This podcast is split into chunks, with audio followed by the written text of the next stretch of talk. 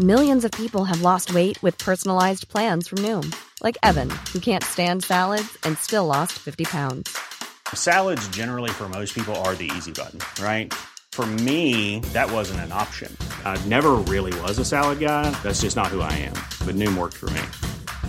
Get your personalized plan today at Noom.com.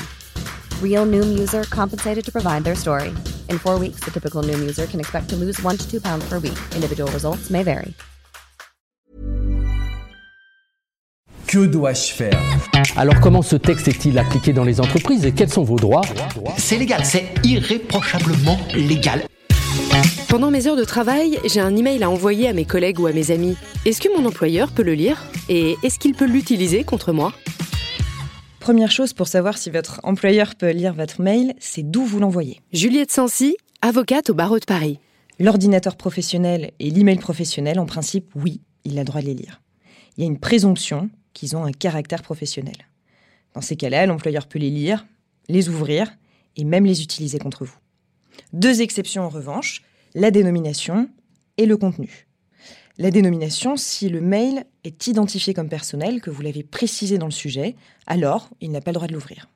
Alors attention, un dossier qui s'appelle Mes documents, c'est pas personnel, c'est trop général. Sur le contenu, une deuxième exception. Si le contenu du mail est personnel, même si c'est envoyé avec votre adresse professionnelle, votre boss n'a pas le droit de les ouvrir et il ne peut pas en utiliser le contenu, parce que ça porte sur votre vie privée. Exception à nouveau, s'il s'agit de faits qui concernent la vie privée, mais que vous transmettez par exemple des secrets de fabrication ou que une qualification pénale peut être connue comme des faits de harcèlement ou de chantage, à nouveau, il pourra les utiliser.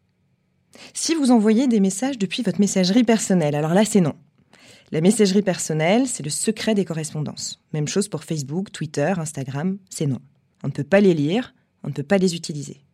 Exception à nouveau, euh, c'est si vous postez ou si vous commentez une page publique qui est accessible à tous. Si c'est un commentaire sur une page ouverte, alors ce n'est plus protégé par le secret des correspondances et on pourra l'utiliser contre vous. Alors soyez prudents. Privilégiez vos messageries personnelles et ou toujours identifiez vos emails personnels comme personnels. La recommandation en plus, c'est sur le bureau de votre ordinateur. Rangez vos fichiers dans des dossiers dont le titre précise qu'ils sont personnels. Perso, ça fera l'affaire et on ne pourra pas vous embêter. Pour résumer, 1. Privilégiez votre messagerie personnelle. 2. Quand vous utilisez votre compte professionnel, précisez dans l'intitulé de votre mail qu'il est personnel. Et enfin, rangez vos documents dans un dossier nommé et identifié comme personnel.